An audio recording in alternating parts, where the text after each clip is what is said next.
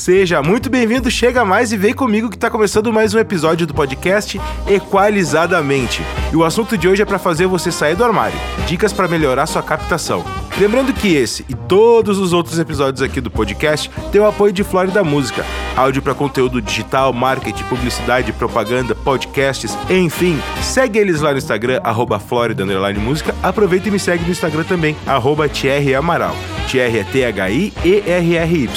Bora compartilhar conhecimento?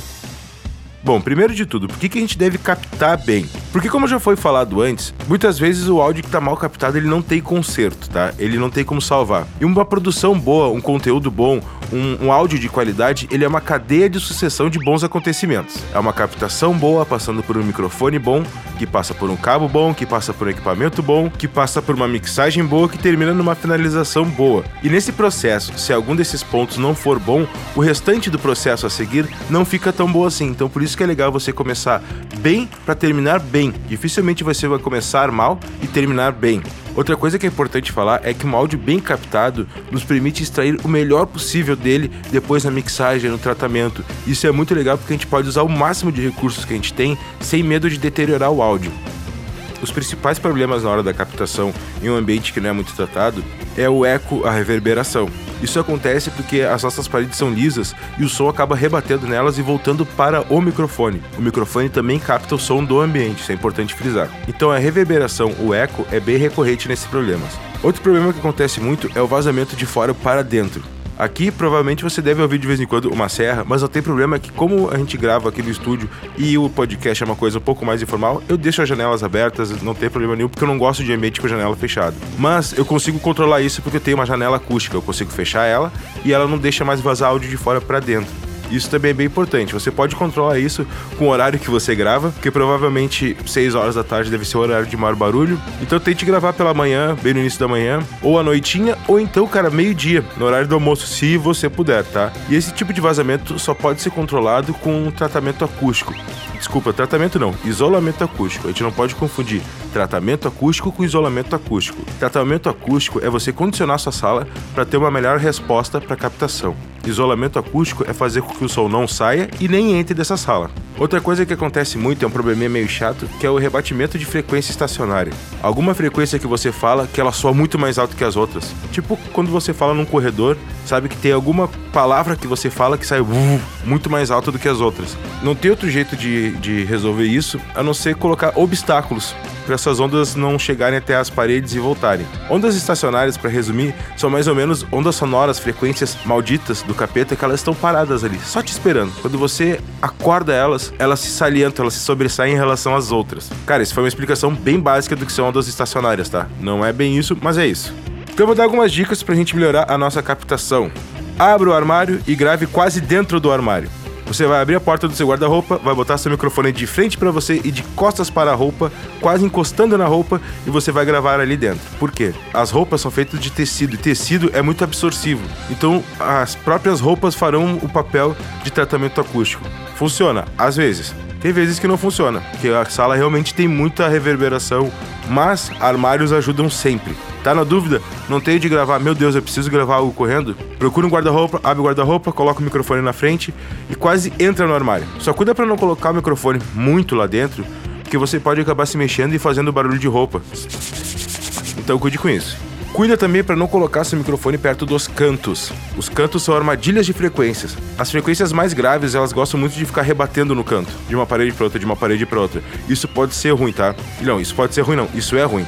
Tanto que existe para vender um equipamento chamado Best Trap, que é armadilha de grave, que é uma esponja em formato de triângulo para você colocar nos cantos, tá? Porque o canto é muito ruim mesmo. Geralmente as frequências que mais incomodam, elas ficam nos cantos, tá? Se você não estiver perto de um armário, procure gravar próximo a um sofá ou até mesmo sentado no sofá. Além do que, o sofá é feito de esponja. Esponja é altamente absorsiva.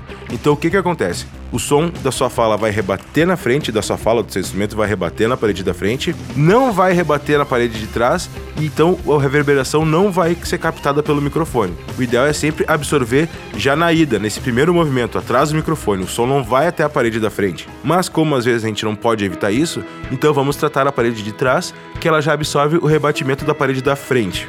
Outra coisa que você pode fazer também com coisas de casa é criar um bolsão com travesseiros. Coloque travesseiros nas laterais e na sua frente, tentando criar uma barreira acústica, tá? Travesseiro também é feito de esponja e também é altamente absortivo, além do que é uma esponja lag, então ela vai absorver bem o som. Então tente criar um bolsão, coloque um travesseiro do lado, um travesseiro do outro e um travesseiro na sua frente, tá? É meio, talvez seja um pouco complicado deixar eles em pé, mas enfim, é uma, uma forma de melhorar a nossa captação, então a gente tem que improvisar com alguma coisa, tá?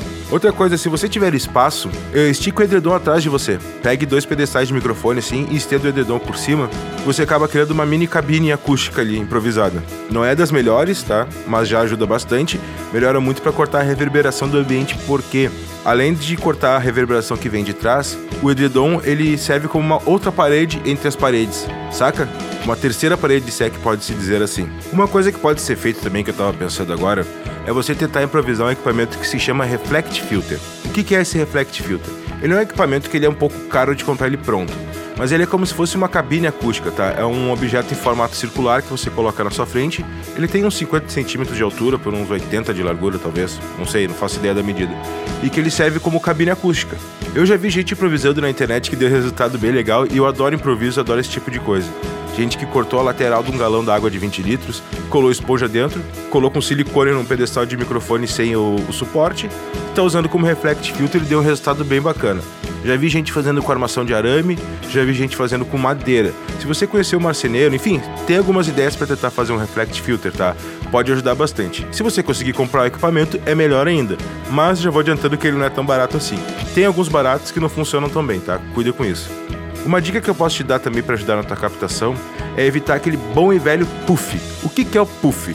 É quando tem uma entrada de ar em excesso no microfone. Isso é normal, a gente fala porque a gente expele ar. Só que esse ar quando bate no microfone, ele acaba causando uma frequência grave que é meio difícil de tirar e para tirar tu acaba tendo que cortar frequências da voz. E daí a voz fica parecendo um radinho de pilha, tá? Então assim, use um pop filter. O que é o pop filter? É aquela telinha que parece uma meia calça que os cantores usam na frente do microfone ou então aquela espuma do Gugu. Se você não tem, você pode improvisar, sempre improvisando. Coloque uma meia no microfone, uh, coloque, enfim, tenta fazer um arco com uma meia calça de alguém que não, não esteja sendo usada. Mas, se você não tiver como improvisar, a dica que eu dou é Gire um pouco o microfone, não deixe ele 100% reto na sua boca. Coloque ele um pouquinho inclinado de lado, é girar ele no próprio eixo para o lado. Tirar ele da reta da saída de ar da sua boca.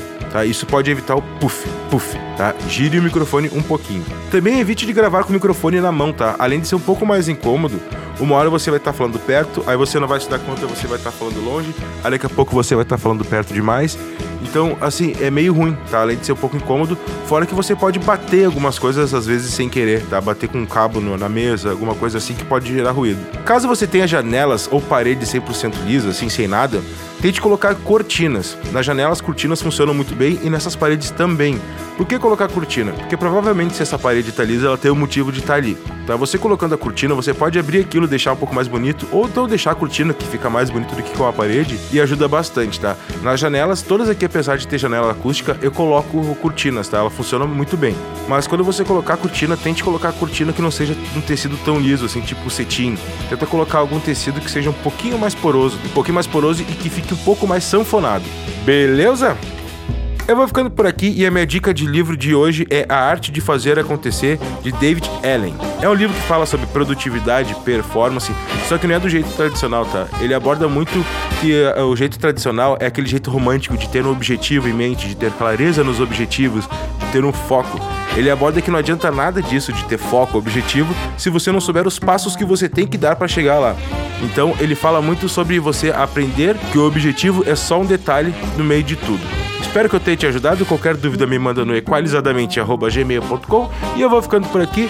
Bora compartilhar conhecimento, pois conhecimento guardado não gera valor. Fui!